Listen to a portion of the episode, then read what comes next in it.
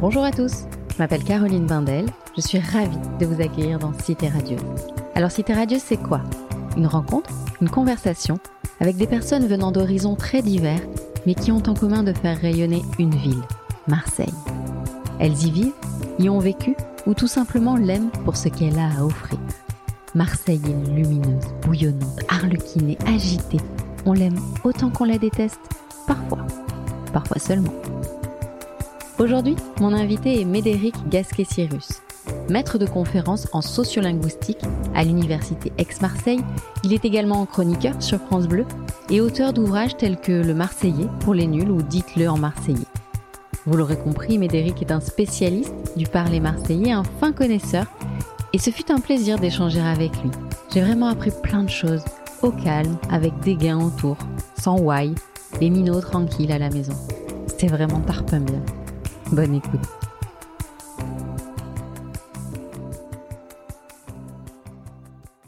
Médéric, bonjour. Salut. Je suis ravie de te recevoir dans Cité Radieuse pour un épisode un peu spécial. En effet, aujourd'hui, nous allons nous pencher sur les expressions euh, typiquement marseillaises, les mots dont tu prends plaisir à expliciter l'origine et le sens depuis des années maintenant dans des chroniques euh, radio et des livres et de par ton métier, évidemment. Alors pour commencer, Médéric, si je te dis euh, Marseille, qu'est-ce qui te vient spontanément à l'esprit? Il y a tellement de choses, c'est tellement une ville qui me surprend toujours, c'est-à-dire que voilà, je, tu sors, tu, tu vas à un coin de rue et il se passe toujours quelque chose. En fait, je dis, bah, pas plus tard qu'aujourd'hui, mon fils, je dis, il y a trop d'aventures à raconter à chaque coin de rue parce que tu as quelqu'un habillé de manière spéciale, tu as quelqu'un qui gueule, tu as un truc bizarre, tu as quelqu'un à contresens. Et en fait, voilà, cette ville, elle arrête pas d'inventer des histoires, d'inventer des trucs. Il se passe des choses. Tu peux pas t'ennuyer à Marseille. Tu peux pas dire, je, je, je, je m'en boucane, il se passe rien, quoi. Il se passe toujours quelque chose en bien, heureusement, et des fois, des fois en mal, parce que cette ville, euh, voilà, d'autres l'ont dit mille fois, elle, agace comme, euh, comme on peut l'adorer, quoi. Mais voilà, ça, je suis, je suis euh, étonné toujours de cet éternel recommencement, tu vois, de cette ville qui n'en finit pas de, de se réinventer, quoi, avec des histoires pas possibles. Tu l'as jamais quitté, Marseille? Moi, alors j'ai quand j'étais minot, mes parents ont un peu déménagé, mais pas pas très très loin, tout ça. Et puis euh, non, moi j'ai toujours été à Marseille ou tout au bord. Maintenant, je suis un peu légèrement à l'extérieur. Je la surplombe un peu à quelques kilomètres de de là. C'est plus pratique. Bon, moi la, fac est à Aix, donc c'est plus pratique d'être d'accord entre les deux. Mais euh, non, voilà, cette ville, non, je peux pas la quitter. Et puis si on me dit, euh, est-ce que tu aimes vivre ailleurs? Ouais, quelques mois. Je veux bien aller en Australie, au Canada, quelques mois volontiers. Mais quitter Marseille, mais je pourrais pas. Je serais malade de, de quitter ces lumières, ces couleurs, ces gens, se parler, euh, cette folie. Oh non, c'est trop bien. Alors là, en, entre quelques phrases, on est direct dans le vif du sujet. Voilà, mhm. tu as dit euh, on s'en boucane. Ouais. Voilà, tu as dit minot. Ouais. Donc voilà, des mots typiquement euh, marseillais hein, pour celles et ceux qui, qui nous écoutent. On va y revenir évidemment longuement. Avant de commencer, je voulais savoir d'où te venait cette passion pour la langue et ses subtilités et quand as-tu eu le déclic d'entreprendre des études de linguistique? Alors en fait, j'ai fait. Euh, alors j'ai toujours aimé les livres, les mots, ça depuis Minot. Euh, dans ma tête, je comptais pas les moutons quand j'étais dans le lit, mais je comptais les lettres des mots. Ah oui. Donc je peux animer vos soirées. S'il y a besoin un jour en fin de soirée, vous me dites un mot courant, je vous dis instantanément le nombre de lettres. C'est pas de l'autisme, c'est juste que je jongle, tu vois, micro 5 lettres, ordinateur euh, 10, euh, ah voilà, téléviseur 10, voilà. Je, ça m'amuse de, de, faire ça, de jouer, de jongler avec les mots, les sens, les sonorités. Et donc j'ai fait des études de, de lettres modernes à la fac parce que je voulais travailler au milieu des livres, mais je voulais pas forcément être prof. Je voulais, voilà, on m'aurait dit bibliothécaire, libraire, tout ça, je savais pas. Je voulais être dans ce domaine-là. Et puis j'ai rencontré un prof de linguistique un peu fou, mais vraiment fou, euh, passionnant, et euh, il faisait faire des enquêtes sur le terrain euh, aux étudiants sur Marseille. Et je me suis rendu compte que la linguistique était pour moi un truc super chiant où tu découpes des mots, des, des phonèmes, des trucs un peu. C'était l'équivalent de la grammaire scolaire, c'est-à-dire une torture euh, terrible. Mmh. C'est pas du tout ça. C'est euh, ça, ça, peut être l'étude de, de, ce que les gens parlent vraiment. Donc du coup, on a fait ça. Je me suis intéressé à ma ville à travers son, son parler, ses langues, et je me suis dit ah ouais mais il y a un super patrimoine. Et le parler marseillais, ben, je me suis rendu compte que dans ma famille, on le parlait, on le pratiquait, que ce soit grands-parents, euh, parents, euh, oncles, etc. Et puis après les amis, tout ça. Et je dis bah tiens, je vais je vais travailler sur ça. Donc en fait, j'ai toujours baigné là-dedans, mais je m'étais jamais posé la question. Et donc c'est l'université qui m'a dit mais regarde, l'exotisme entre guillemets, il est chez toi, il est là. Donc voilà, c'est vraiment ce déclic qui s'est passé en, entre la licence et le, master à l'époque. Euh, voilà, c'est ça. D'accord. Et en fait, tes études se sont déroulées comment en fait? Tu voulais enseigner ou tout de suite tu as voulu projeté dans c'est quoi c'est de la recherche? Comment comment on dit quand on travaille sur la langue? Ouais moi je suis enseignant chercheur donc maître de conférence donc je, je, donne des cours de linguistique alors qu'ils n'ont rien à voir avec le marseillais. Des fois des gens qui disent mais vous apprenez le marseillais à la fac? Je dis non il n'y a pas encore de chaire de marseillologie euh, à la fac. Mais il faudrait y penser. Il faudrait y penser. De temps en temps je glisse un petit mot comme ça si tu veux un dégât un fada tout ça et je vois des étudiants asiatiques avec leur traducteur automatique, leur dis non, cherchez pas, vous le trouverez pas, celui-là, je vous explique. Voilà. Mais euh, donc je donne des cours de phonétique, de sociolinguistique, de euh, voilà, de, de, de, langues en contact, bon, qui n'ont pas de rapport direct avec ça. Il y a un peu de, de, de ça quand même dans mes recherches euh, sur les dictionnaires marseillais, sur les mots. Puis mmh. après, moi, j'ai plus voulu ça en faire de la vulgarisation la radio, les livres, les, les, les conférences, que j'aime bien partager ça. Donc ça se fait un peu en milieu universitaire, mais je, je fais beaucoup ça aussi de manière extra, parce qu'il faut pas que ça reste dans les murs de, de, de l'université. Euh, voilà, donc le, le, j'ai pas tout, tout, le temps voulu être prof, j'ai tout le temps voulu travailler avec les livres, les mots. Donc c'est parfait pour moi comme boulot. Ok. Donc là, tu évoquais tes chroniques euh, radio, mais également les livres, donc euh, les, le Marseillais pour les nuls ou dites-le en Marseillais, fois deux. Ouais. En Marseillais, J'insiste là-dessus. Euh, tu qualifies euh, le Marseillais de parler et non pas de langue, évidemment. Ouais, euh, avec ses règles, ses accents chantants. Mmh. Mmh. Euh, quand tu écris un dictionnaire, par exemple, ou, un de ces livres, tu te documentes auprès de qui? Est-ce que c'est les gens directement qui mmh. t'inspirent? Ah, Beaucoup, ouais, ouais. Ta famille, tu le disais depuis petit? Oui. Ouais, moi je tends l'oreille j'ai toujours de quoi noter. Alors avant c'était un crayon, maintenant sur les téléphones on peut noter des trucs.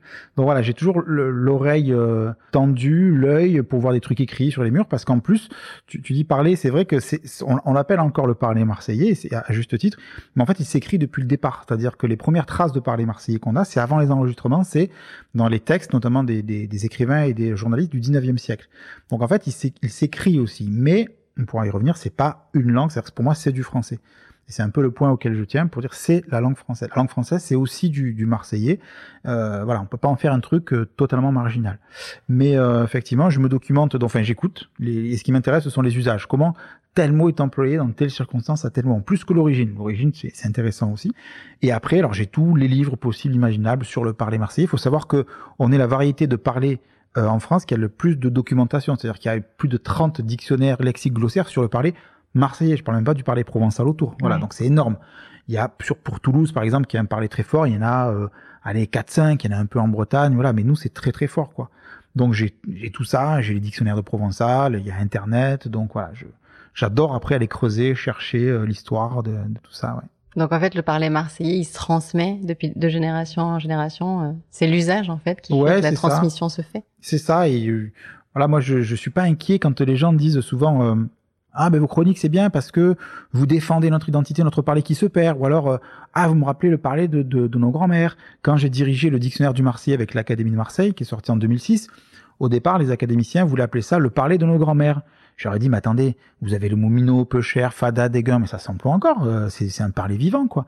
Et donc, moi, je suis pas inquiet parce que je vois, j'entends, mais tout le temps, des, des jeunes, des jeunes adultes, des gens de différents milieux l'utiliser. Donc, euh, j'ai pas, j'ai pas de problème avec ce parler, effectivement, qui se, qui se transmet, qui se renouvelle. Et ça, c'est, c'est, assez unique. Donc, euh, ouais, ouais, il y a une, une, filiation comme ça qui se fait assez naturellement depuis le, le 19e. Alors justement, c'était ma question euh, suivante et tu as, tu as en partie répondu parce que je voulais savoir si ce parler faisait l'identité de Marseille aujourd'hui. Ce qui est important, c'est dans le aujourd'hui. C'est le cas. Et en plus, tu dis qu'elle se renouvelle. Oui, qu'il se renouvelle. Alors par exemple, euh, alors les, les, les, mots nouveaux, c'est rare. C'est-à-dire qu'un parler, surtout comme le parler marseillais qui est très fort, il a un socle très, je veux dire conservateur, très dur. C'est-à-dire que déguin, peu cher, filade, minot, moulon, white, tout ça, c'est des mots qui sont là depuis des décennies, qui font partie, je veux dire, du stock que tout le monde euh, doit utiliser au bout de quelques semaines de présence à Marseille tu peux pas vivre à Marseille, tu sais pas ce que c'est que le Y parce que tu vas te prendre le Y ou sur Michelet ou sur le Jarret ou sur l'autoroute ou au stade, tu vas avoir le Y. Et on va quand même le traduire parce qu'il n'y a pas que des Marseillais, Bien des Marseillais sûr, et c'est pas grave de ne pas être Marseillais. Et pourtant, il faut le devenir après. Euh, alors le Y, c'est le désordre, qui peut être un vrai bordel, c'est-à-dire le désordre. Alors c'est un mot qui vient du napolitain Y, qui veut dire le désordre au sens de bordel, le désordre donc sur, sur l'autoroute, les bouchons, dans la rue, etc. Mais on en a fait aussi un terme positif c'est-à-dire qu'il y a le bon why, comme il y a le mauvais chasseur et les bons chasseurs, il y a le mauvais why et le bon why. C'est-à-dire tu, tu dis au stade, putain, il y avait le why, on a mis le why, ou en soirée on a mis le why. C'est-à-dire que on a mis le bordel, mais on a, on a mis l'ambiance, quoi. C'était cool, quoi. Donc voilà, il y a ce, stock de mots euh, courants. Et puis, de temps en temps, il y a des mots qui émergent. L'un des plus fascinants, c'est tarpin. Tarpin, il y a 20 ans, quand je faisais une conférence, que je disais, voilà, est-ce que vous connaissez Tarpin? Il n'y avait personne, parce que alors, j'ai souvent en face de moi des gens qui sont euh, euh, adultes ou retraités, hein, donc il n'y a pas grand monde qui connaissait. Et puis petit à petit, j'ai vu des gens qui disaient, oui, mon, mon petit-fils le dit, ma petite fille l'a dit, ou alors, voilà. Et maintenant, j'ai au moins la moitié de la salle qui le connaît, parce que tout le monde le dit, parce que tous les jeunes le disent les, jeunes adultes, tarpin, ça veut dire beaucoup. Mhm. Hein, par exemple, oh, j'espère que ce podcast est tarpin bien. Voilà, est-ce que c'est euh, super bien euh, Il y avait tarpin de monde euh, sur le vieux port. Voilà.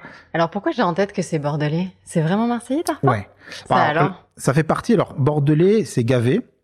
Euh, c'est ça, tu as raison. Voilà, on a toute une série. Bah Il y a taille 2, c'est Montpellier-Rennes, je crois. Euh, voilà, chaque, chaque euh, ville en fait a son truc. Et Bordelais, ouais, c'est gavé. C'est gavé bien, ouais, t'as raison. Ouais. Et ce mot est devenu en fait emblématique, c'est-à-dire que maintenant, si on prend les 10 mots marseillais les plus emblématiques, il va y être, alors qu'il a 20 ans d'usage, on va dire peut-être qu'il est né il y a 30 ans, mais en gros, il est utilisé par tout le monde depuis moins de 20 ans. Et donc, c'est très fort qu'un mot nouveau devienne emblématique d'un parler si fort ça veut dire qu'il se renouvelle et qu'il met en avant des mots de nouvelle génération. Ça, c'est très fort. Ça veut dire que ces, jeunes se sont appropriés et ont marqué euh, ce parler de leur empreinte. Alors d'où ça vient Tarpin? Je sais pas. Si je trouve l'origine, j'arrête tout, je finis ma carrière parce que ce sera le sommet. Non, c'est dur parce que personne n'était là en gros quand le mot est né et c'est toujours compliqué. Et en fait, aucune piste n'est satisfaisante parce qu'il faut une piste phonétique et une piste du sens. Et rien ne marche, tarpé, euh, tout ça. Il y, y, a rien qui marche. Donc pour l'instant, je ne sais pas. C'est pas grave. Non, je cherche. Tu cherches encore. C'est bien, il y a de l'espoir. Ouais. Alors on a dit qu'il fallait qu'on ait un petit kit. Hein, quand on arrive à Marseille, on a parlé de tarpin, Minot. Minot, ouais. Les enfants. Ouais, ça, alors ça c'est connu maintenant en France, je pense. Alors peu cher, peu cher, ça c'est important parce que souvent les gens ne l'emploient pas à bon escient. Souvent les gens de l'extérieur pensent que peu cher c'est une sorte d'interjection pour dire oh là là, oh peu cher. Non, peu cher quand on l'emploie c'est vraiment que quelqu'un nous fait de la peine. Mm. On va dire oh là peu cher, regarde, celle-là elle a pas de sous, oh là, peu cher, il s'est fait mal. Donc c'est vraiment un terme très tendre. Moi, j'aime beaucoup ce, ce terme-là. Au, au, départ, ça, ça désigne le, le, pêcheur en provençal, pas le pescadou qui pêche euh, au bord de mer, mais le pêcheur, celui qui a commis un péché, et donc qui est accablé d'une sorte de punition divine. voilà, dans le pêcheur, on, on s'apitoie sur son sort. Et j'aime beaucoup ce, ce terme-là parce qu'il montre une forme de ouais d'empathie. Voilà, pêcheur, là, là. Alors, on peut l'employer pour euh, se moquer aussi. Oh là là, pêcheur, tu me fais tu me fais de la peine. Mais, mais voilà, c'est pas du tout une interjection comme oh là là. C'est un terme très précis. Dégain. Alors, Dégain, c'est l'incontournable. Et on a des dizaines de récits comme ça de personnes qui arrivent et qui disent, au bout d'un moment, mais qui c'est ce Dégain qui est partout? Parce que j'entends dire, il y a Dégain ici, Dégain par là, etc. Et donc, on croit que Dégain est une personne. Or, Dégain, c'est personne. Ça vient tout simplement du provençal dégun qui veut dire personne, comme on a euh, Nessuno en italien, Ningun en espagnol. Euh, voilà, donc ça veut dire personne. C'est un, un pronom impersonnel. Et en fait, on l'emploie, mais sans, sans faire attention. Quand on l'emploie, bah, il y a des gains qui est venu, euh, voilà, je vois jamais des gains. Euh, voilà, donc ça, c'est un terme incontournable euh, qui, qui, permet en fait d'entrer vraiment dans le parler marseillais, quoi. parce que si vous connaissez pas des gains, vous allez avoir plein de quiproquos. Une fois que vous avez compris, vous allez dire, ah oui, d'accord. Puis il y a des dérivés après. J'ai reçu une invitée qui m'a dit dans son expression favorite, il y a des gains et le chien à Philippe. Ça ah te parle, ça? Oui. Ah, moi, je l'avais jamais entendu. Le petit chien Philippe, ouais. Alors, souvent, on l'emploie aussi sous une autre forme. On dit, quand quelqu'un se plaint, ma grand-mère disait ça. Elle disait, ah ouais, il y, a, que toi et le petit chien Philippe. Ça veut dire, il n'y a pas que toi qui te plains, quoi. Exactement. Et c'est ça. On aurait tendance à le prendre à l'envers. Il y a personne. Il y a des gars, le chien Philippe, il y a personne. Et en fait, ça veut dire qu'il y a tout le monde est dans le même cas. Ouais, c'est ça. Alors, je sais absolument pas d'où ça vient non, oui, non Quel Philippe, tout ça, quel chien. Pourquoi à Philippe Pourquoi aussi à Philippe et pas de Philippe, à Philippe Mais là, il y a beaucoup trop de questions pour ça. Euh, Dégain, Minot, Tarpin, peu cher. Loaï, on l'a dit. Le Fada. on l'a dit. Fada, c'est un incontournable. Fada, Fada donc c'est fou, mais ça peut être positif aussi. Vous dites Fada, mais c'est trop bon. Fada, alors Fada, on peut l'employer en interjection. Oh là, Fada, comme comme il y a du monde, Fada, comme c'est bon, voilà. Donc ça, c'est un terme très euh, euh très utile. Euh, Qu'est-ce qu'on peut utiliser aussi? De longue. De longue pour dire sans arrêt, oh là là, mais de longue, tu me saoules. De longue, euh, l'autoroute est bouchée et de longue et des problèmes à l'OM, voilà, ça veut dire sans cesse, tout le temps. Cesse. Ouais, voilà. Il y a, il y a, ce qui peut provoquer des petits procos, c'est arrivé à certains de mes amis, c'est le ça va qu'on emploie alors qu'on a que la personne nous a pas du tout posé la question, savoir comment ça allait. Le ça va, pour le coup, sert parfois de ponctuation aussi ou de. Et je m'en suis rendu compte tardivement celui-là, parce que j'étais au téléphone avec une collègue prof qui est pas du tout de la région, qui me parlait comme ça au téléphone, et puis moi je lui dis bah ouais, ouais, allez, ça va, ça va ça va. Et d'un coup, elle se dit, mais pourquoi tu me dis ça va sans arrêt? Mais pour moi, ce n'était pas un truc local. Je, je faisais pas attention à ça. Et donc, je dis, bah, ça va. Et, et d'un coup, je me suis rendu compte qu'effectivement, ça n'a aucun rapport Mm. avec la, la santé, etc. Et que c'est effectivement un ponctuateur de discours. Un peu comme un hockey. ouais, c'est un ok, ça va, ça va. Et c'est, c'est pour dire, on arrête, j'ai compris, ça va, c'est bon, Mm. allez, euh, je vais raccrocher, tout ça. Et effectivement, euh, maintenant, je me rends compte de plus en plus que des gens, pareil, découvrent comme moi, parce qu'en fait, c'est deux mots français. Quand on dit dégain, tout ça, on sent bien que c'est un mot différent, parce qu'il sonne provençal ou autre, mais le ça va, ce sont deux mots français. Mais là, on est dans quelque chose d'intéressant, c'est l'usage spécial de la langue française euh, à Marseille. Donc là, pour donner un exemple, on peut dire euh, je te donne rendez-vous à 15h tout à l'heure, ça va. Allez, ça va. Et là, quelqu'un qui connaît pas se demande pourquoi. Ouais. D'un coup, ce ça va.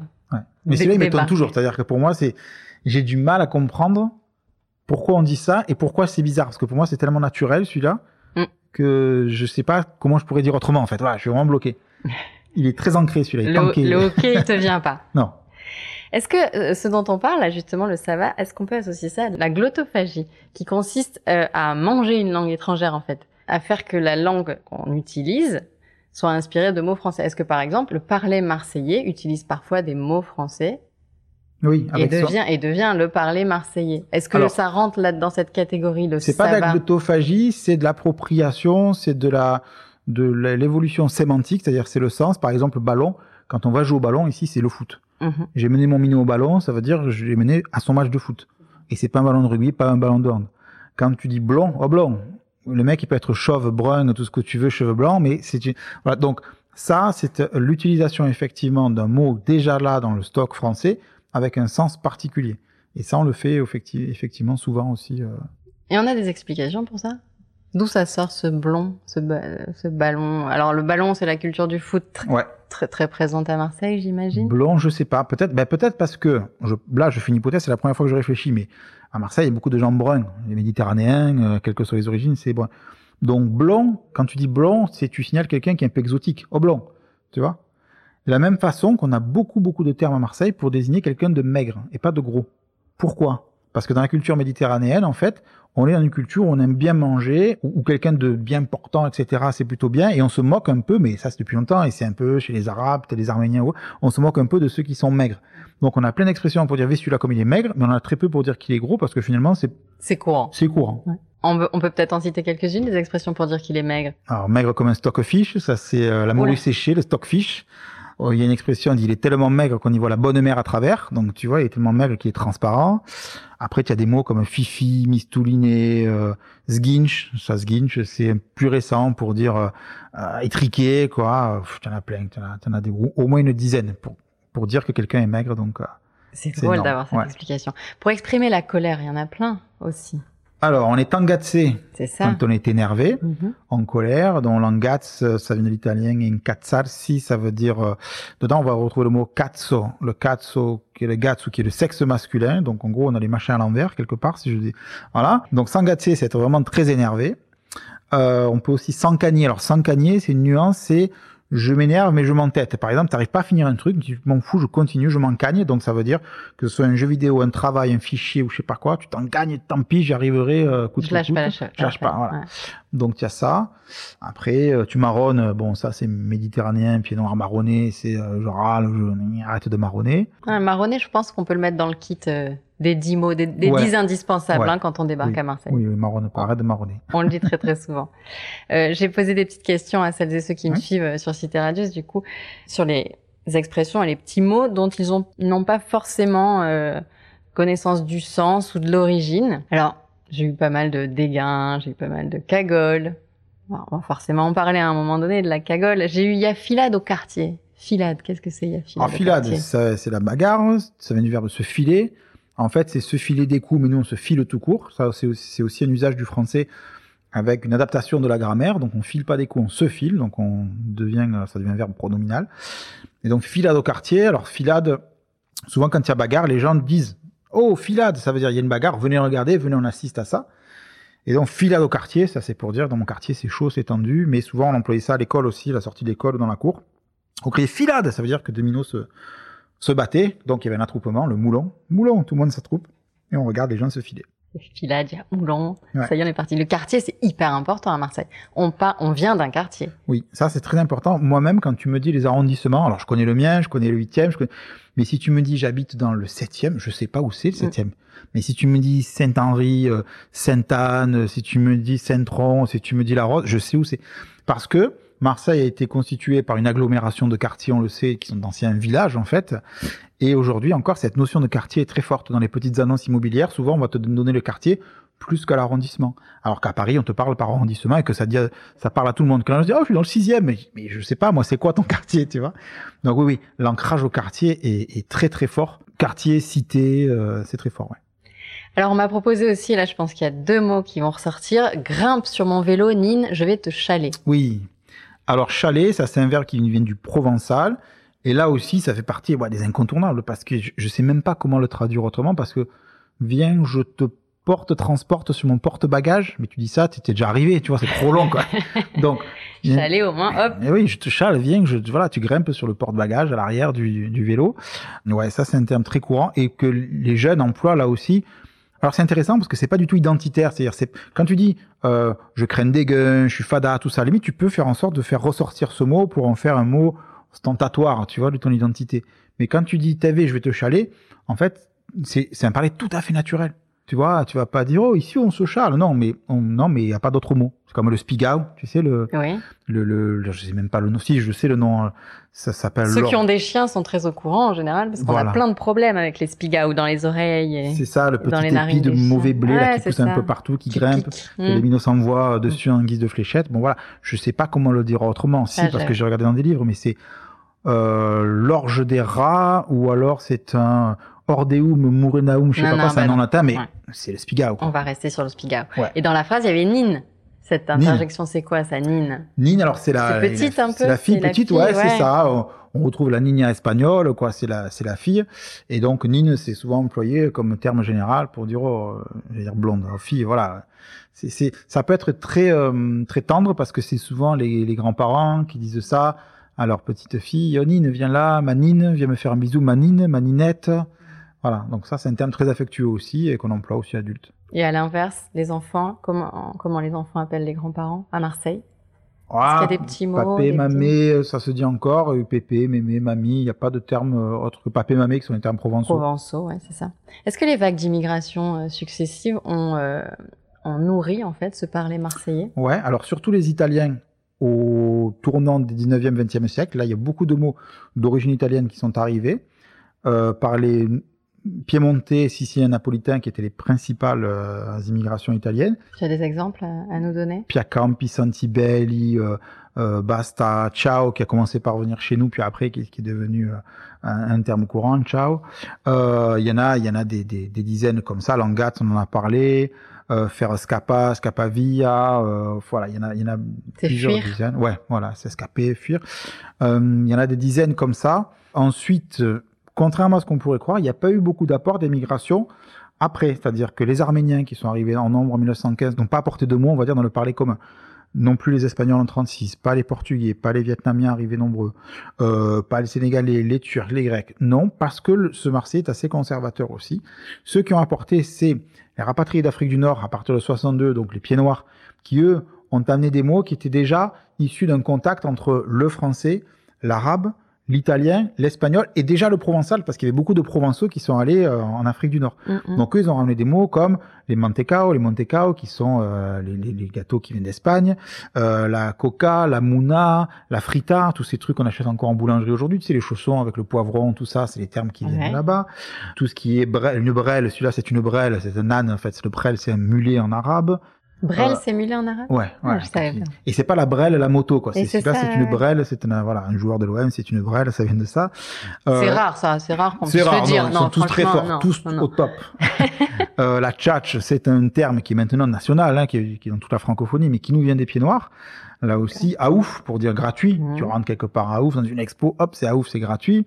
Ça, ça nous vient de l'italien via le pied noir, euh, voilà, qui arrive. Donc, eux, ils ont apporté beaucoup. Et ils ont apporté des mots arabes avant qu'il y ait des euh, migrations euh, nord-africaines. C'est-à-dire que les Français d'Afrique du Nord ont ramené des mots comme miskin, zarma, parce qu'ils employaient ces mots-là. Et après, effectivement, quand tu as eu beaucoup d'Algériens, notamment de Kabyles, puis des Marocains, Tunisiens, etc., Il y a eu aussi quelques apports, pas beaucoup, mais un petit peu. Chez les, chez les jeunes, euh, il y en a un petit peu, il y a quelques mots arabes qui, qui circulent, pas est-ce beaucoup. est-ce que le miskin peut, peut s'apparente au peu cher? Exactement. Et, et c'est intéressant parce que, contrairement au mesquin français, parce que c'est la, le, le, mesquin français a été emprunté à, à l'arabe. Mais en français, mesquin, bah, ça a pris un sens plus péjoratif. Quelqu'un de mesquin, c'est quelqu'un qui compte ses sous, etc. Alors que miskin, peu cher, c'est exactement le même sens. Tu te plains, tu plains vraiment la personne en face de toi. Hein, miskin, miskina, peu cher, peu cherette, ouais. le pauvre, quoi. Et en fait, en provençal, une mesquine, avec un O à, la fin, s'il écrit une mesquine, à, quel chat est une mesquine, cette fille c'est une mesquine, ça veut dire que c'est une pauvre fille. En gros, elle te fait de la peine et c'est pas du tout une mesquine au sens où elle est mesquine. Donc en fait, le provençal et le marseillais et l'arabe sont très proches, plus proches que le, le français. Zarma? On Zarma, comment? ouais, soi-disant. Eh, Zarma, ouais, il m'a dit Zarma, euh, je viens à 8 heures, mais en fait, euh, soi-disant, ouais, voilà, il fait le beau Zarma, je suis bien habillé, tu vois, Zarma. Voilà, c'est genre, euh, c'est une équivalent un peu de genre, euh, tu vois. Et j'imagine que les jeunes d'aujourd'hui, euh, qui ont cette double culture triple parfois, réinventent sans cesse ce parler marseillais et continuent. Ouais, alors, il y en a, alors le, le, le, la difficulté, c'est que ça bouge beaucoup entre eux. Et quand t'es plus, moi j'ai plus l'âge d'aller les voir, les écouter, etc. Bah du coup tu captes moins, tu captes ce qui sort du groupe après, ce qui va rester. Il y a un mot comme rené qui vient vraisemblablement du gitan, mais c'est là aussi un peu flou. René, c'est un mot qui a apparu dans les années 90, qui veut dire ringard nul. Euh, tes chaussures, elles sont renées, ce match, il est rené, tu vois. Alors, c'est pas, pas de rapport avec les Bretons, les rennais, euh, pas de rapport avec un verbe provençal, rené, renaire, qui veut dire râler. Non, ça vient vraisemblablement du, du gitan, où on a des mots comme chayav pour manger, piyav, bouyav, poukav, tout ça. Bon. Et euh, ce terme, il est courant ouais, depuis les années 90, peut-être un peu moins présent maintenant, même si on l'emploie encore. Euh, voilà, donc ça, c'est un mot qui était parlé par les jeunes et qui est ensuite devenu plus, plus large, quoi mais il n'y en a pas des tonnes non plus qui sortent après, qui restent. On t'écouterait parler pendant des heures. Mais moi aussi, Vraiment, je parlerais pendant des heures. C'est passionnant, mais c'est ça qui est, c'est ça qui est génial. J'invite évidemment celles et ceux qui nous écoutent à t'écouter à oui. la radio. Oui. Cette fois-ci. Donc, dis-nous quand. Alors, à quelle heure Ça fait plus de 20 ans que je suis sur France Bleu Provence, donc c'est tous les matins à 7h45, 103.6. Euh, ça s'appelle en Marseillais. Cette année, je suis aussi sur France Bleu Vaucluse à 7h25, donc voilà, je multiplie la, la, la parole. Euh, vous pouvez retrouver sur Internet, sur le site, sur le Facebook de France Bleu Provence. Euh, on est maintenant filmé, donc on est sur France 3 Provence-Alpes, donc vous pouvez même voir nos têtes euh, en studio en même temps. Et puis, Et puis évidemment les livres. Ouais, alors il y a le Marseillais pour le, les nuls. Le Marseillais pour les nuls, effectivement, qui est bah, un livre indispensable. Si vous arrivez dans la région que vous allez parler, vous n'allez pas marquer mal. Marquer mal, ça c'est un terme important aussi. C'est marquer mal. faire remarquer, ouais. euh, voilà. Donc, bah, il faut connaître Ça, c'est un super cadeau. Voilà. Vous oui. débarquez à Marseille, offrez euh, le, le, Marseillais pour les nuls. Oui. Voilà. C'est un indispensable pour pouvoir s'en euh, voilà, sortir dans cette ville, finalement. Ouais, ouais, tout Donc, à fait. Non, non, c'est un livre qui est fait comme ça, avec différentes rubriques pour vous orienter, euh, comment on parle de cuisine, comment on engueule, comment on insulte au volant. C'est très important parce qu'il faut savoir insulter au volant à Marseille. Parce que l'encatané, c'est pas un ensuqué, quoi. Ah voilà, comment j'ai pu ne, ne, pas, ne pas en parler? Évidemment. Bah ouais. Alors comment ça se passe? Parce que alors ça fonctionne au klaxon, pas mal, oui. à Marseille, mais quand même, quand les fenêtres sont ouvertes parce qu'il fait un peu chaud. Ouais. Ben, c'est vrai que déjà on sait que le français en général, enfin l'être humain en général, dès qu'il est dans une voiture, il, il perd totalement ses repères. Totalement. L'homme notamment euh, pense que la voiture est un développement de son phallus et que ça lui donne une puissance, une surpuissance considérable. Donc la stupidité est totale. Mais les filles aussi dans les voitures à Marseille, parce qu'il est pas rare de voir une cagole te faire un tour d'honneur, tu qu'est-ce qu'il y a toi, tu vois, parce qu'elle t'a grillé la priorité. Bref, donc il faut, faut parce savoir. que bien sûr c'est elle qui t'a la, qui grillé la bien priorité. Bien sûr, c'est elle, parce que putain, mais elle voyait pas que je suis pressé. Pourquoi elle me voilà, Bien voilà. sûr. Et donc en fait, tu, euh, ça se verbalise beaucoup. Et donc, tu as l'ensuqué, celui qui roule doucement, tu vois, ou le pacoulin, celui qui vient de la campagne et que tu, tu vois sa plaque, mais pourquoi tu viens juste aujourd'hui en ville? Tu as euh, l'encatané qui te coupe la voix. Après, tu as le coup, voilà, tu as des insultes après qu'on va pas, qu'on va pas dire. Mais effectivement, c'est important de pouvoir euh, extérioriser ça. Il y a un truc intéressant. Albert Londres a écrit en 1927 un, un récit sur Marseille, euh, Marseille Porte du Sud. Et ce grand journaliste, donc, décrit à un moment donné une scène de circulation, donc, en 27, c'est-à-dire qu'il y avait encore des voitures, des, des, voitures avec des chevaux. Hein, on est d'accord, il y avait peu d'automobiles, quoi. Et il dit, à Marseille, il y a une règle qui vaut sur toutes les autres.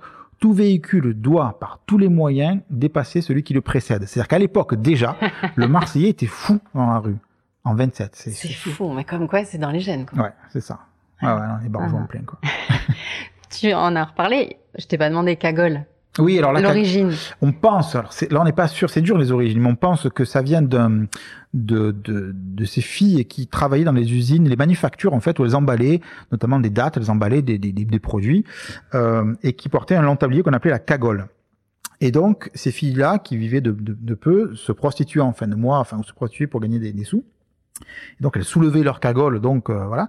Et donc, c'est, ça viendrait de là. C'est l'hypothèse qui est la plus Et donc, on s'en est beaucoup éloigné. Aujourd'hui, la cagole, c'est quand même plus, euh, comment on pourrait dire? Ouais, j'ai une étudiante d'anthropologie vient de faire son master sur la cagole ah pour dire que c'est riche. En fait, au départ, c'est effectivement un terme très péjoratif qui désigne une prostituée. Et c'est vraiment comme ça qu'on l'a dans les textes d'André Suarez, de Pagnol, tout ça. Cagole, c'est très violent, très méchant. Quand euh, Honorine dit à Fanny, va-t'en, petite cagole, elle la traite de petite pute. C'est vraiment pas rigolo, quoi. Après, par la suite, c'est devenu une fille vulgaire, une fille super vulgaire, qui se maquille trop, qui se met, alors c'est la mode des années 80, le fluo, le léopard, le truc comme ça.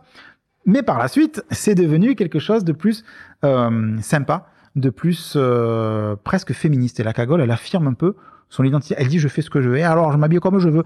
Elle affirme quelque part sa liberté d'être femme comme elle l'entend. C'est devenu un peu un concept. Que, ça, que sa tenue soit républicaine ou pas. Exactement. Voilà. Qu'on y voit l'embouligue, le nombril ou pas. elle s'en fout, la cagole. Et en parlant de trop maquiller, j'avais une demande. Et on ne sait pas d'où ça vient. Donc, si quelqu'un nous écoute et connaît cette expression, on est, on est preneur. C'est elle a mis la campagne en boîte. Ça signifierait qu'une femme est beaucoup trop maquillée. Elle a mis la campagne en boîte. Voilà. Ouais, à chercher. Pas, à chercher, on sait pas du tout. On a bien compris, Médéric, que Marseille, euh, tu, tu la vis, c'est ta ville, tu l'aimes. Euh, moi, j'ai envie de savoir, au niveau culturel, ce qui t'a marqué ces, ces, dernières semaines? J'ai été attiré, comme tout le monde, par les Space Invaders euh, qui étaient affichés sur nos murs. Et j'ai trouvé ça génial parce que, bah voilà, tu as vraiment de la pop culture qui arrive sur les murs de la ville et tu as la ville comme lieu d'exposition. Et comme cette ville, elle, elle, adore se mettre en scène, en fait, elle c'est une cagole Marseille, c'est-à-dire qu'elle aime bien se montrer quoi et s'affirmer. J'ai trouvé ça génial parce que les gens sur les réseaux sociaux, moi sur Twitter, les gens voient la photo, j'en ai trouvé un là, j'en ai trouvé un là. Et donc en fait, tu rends l'art attractif euh, encore plus parce que tu es acteur, tu es, tu participes en fait à à la recherche à la, de, de, cet art-là. Je trouve que c'est très sympa que ça se fond bien dans ce paysage complètement destroy de la ville parce que niveau architectural, Marseille, c'est un peu n'importe quoi. Et donc, je trouve que ça va très bien. Donc, ouais, j'ai bien aimé ça cet été, euh, de faire des photos de, et de voir les gens s'enthousiasmer pour ça. J'ai trouvé que c'était très, très bien et que cette ville, elle a besoin. En fait, elle est très ouverte sur l'art. Euh, elle peut être ouverte sur tous les arts, mais il faut aller la, la chercher et puis il faut pas hésiter à, à, à mêler ça à l'urbain, au quotidien, à cet esprit populaire aussi. C'est-à-dire qu'il faut le rendre accessible. Là, c'est parfait. Alors pour finir, Médéric, le traditionnel questionnaire de cité radieuse. Si Marseille était une image alors, si Marseille était une image, il y en a plusieurs. Je prendrais le l'image de Dubou, qui est le, qui illustrait les films de Pagnol. Donc, quand les gens embarquent sur la noce, sur les ferry-boîtes, et c'est surpeuplé, c'est-à-dire que ça déborde de tous les côtés, euh, presque les gens tombent à l'eau. Et c'est un peu le, bordel joyeux de Marseille. J'aime bien cette image, euh, cette image-là. Si Marseille était une chanson, une chanson de Marsilia Sound System que j'aime beaucoup, un groupe que j'aime beaucoup, et qui serait, euh, alors il y en a tellement de Massilia que j'aimerais, mais Ma ville est malade, Ma ville le tram, Ma ville est malade, parce que c'est une chanson qui parle à la fois du côté multiculturel de la ville, euh, la grande ville où je suis né, appelée Marseille par les Français, porte de l'Afrique dès l'Antiquité, elle fut construite par les immigrés. Donc ça rappelle l'histoire de la ville construite par les Arméniens, par tout le monde, par les, les Grecs, etc. Et euh, elle met en garde contre les dangers d'une vision extrémiste. Voilà. Et ça, et moi j'aime beaucoup parce qu'il y a un message politique.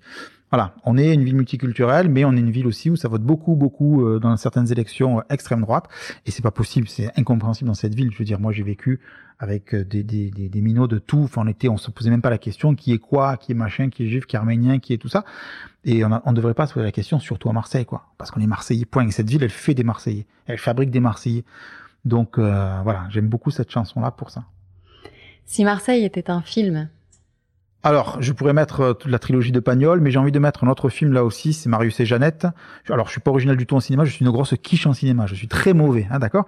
Mais Marius et Jeannette, j'aime beaucoup parce que c'est à la fois justement le Marseille, j'allais dire presque traditionnel, parce qu'il y a un côté pagnolesque dans les personnages, dans l'accent, etc. Mais aussi, ça montre aussi les problèmes sociaux de Marseille, le chômage, euh, la crise post-industrielle, il y a un côté dramatique aussi, et j'aime bien ça. Guédiguian, il sait faire ça, il est populaire, il montre des choses qui sont dramatiques, qui sont parfois tragique au sens de la tragédie grecque dans certains films, mais tout en gardant le côté populaire de Marseille sans transformer cette ville en montrant comme telle qu'elle est. Et voilà, moi j'aime beaucoup ce, ce film. Et ton expression marseillaise préférée S'il faut n'en retenir qu'une? là aussi, voilà, il y a l'embarras de l'anchois, comme on dit. Euh, j'aime bien Minegui. Alors Minegui, c'est plus rare, hein, mais ça, c'est ma grand-mère qui le disait aussi. Euh, mineg, ça veut dire littéralement je me noie. C'est se néguer. Hein, quand tu te nègues, donc euh, i c'est en provençal marseillais, ça veut dire je. Donc mineg, je me noie. Et tu l'emploies quand quelqu'un te dit quelque chose, par exemple. Euh, bah, tu vas me dire, bon, on n'a plus le temps, on devrait parler des heures. Je dis, bah, tant pis, mineg, ça veut dire, ben, tant pis, euh, puisque c'est comme ça, il n'y a pas autre chose à faire, tu vois. c'est un peu une expression de, de dépit, tu vois. Ou alors quelqu'un. fataliste, quoi. C'est du fatalisme, voilà, c'est exactement ça, tu vois. ah ben, l'OM va être perdu, et ben, tant pis, mineg, hein, tu vois. D'accord. J'aime beaucoup ça parce qu'en plus elle sonne avec l'accent tonique. Tu vois, c'est pas Minegui, c'est Mineg. Mineg. Eh Sinon c'est pas pareil. Je la connaissais pas. Je suis ravie de la. Elle est plus rare, celle-là. Alors euh, je reviens juste peut-être petite parenthèse parce que tu as parlé de l'identité marseillaise forte. Adine, on est marseillais avant d'être arménien, juif, euh, peu importe. Euh, comment tu as vécu ces derniers mois? Et est-ce qu'on vit encore aujourd'hui ce, ce, sentiment qu'à Marseille on était un peu contre le reste de la France avec le professeur Raoult, avec tout, tout ce qu'on a vécu et encore une fois, même dans cette crise sanitaire, même dans cette situation euh, compliquée, bah, l'identité marseillaise s'est faite remarquer, on peut dire. Ouais, ouais. Alors là, c'est compliqué. Enfin, c'est compliqué. Non, c'est simple. C'est-à-dire qu'à la fois, il y a de vraies différences. C'est-à-dire que l'identité est tellement forte, elle est tellement sédimentée depuis des siècles, et on peut te sortir tous les événements historiques qui sont dans tous les manuels d'histoire de Marseille, euh, Louis XIV qui tourne les canons vers Marseille. Donc, on a toute une litanie comme ça de clichés qui font que, on va dire, Marseille est différente, et c'est vrai. Et ces clichés sont tellement forts qu'on les utilise même pour signifier des choses qui n'ont pas lieu d'être. C'est-à-dire que là, je suis pas sûr qu'il y ait eu un traitement spécifique de Marseille ou pour Marseille.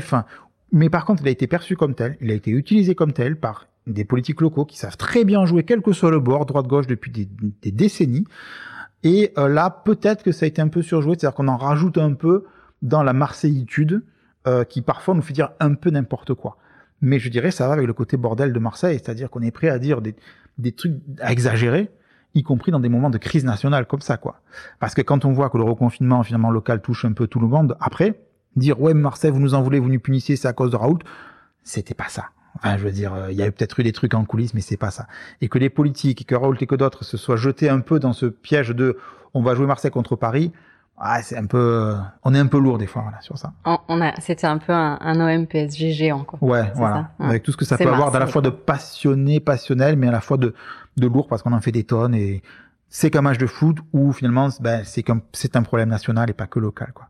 Bon, on est comme ça. Et ouais, c'est Marseille. Ouais, Marseille. Merci beaucoup, Médéric, c'était passionnant. Merci. Encore une fois, j'aurais voulu que ça dure des heures, mais je vais me plonger dans tes, dans tes ouvrages et voilà, et t'écouter le matin. Ouais, il y a aussi les, les recueils de chroniques, dites-le en marseillais 1, 2 et, le 3, qui va s'appeler dites-le de longue en marseillais avec cette expression, donc euh, de longue pour dire que ça continue. Ça continue. Et ça sort quand ça ben, Il sort euh, en novembre pour les fêtes, il est là, donc euh, Parfait. voilà, hein, c'est le, le, cadeau idéal avec le Marseillais pour les nuls et voilà.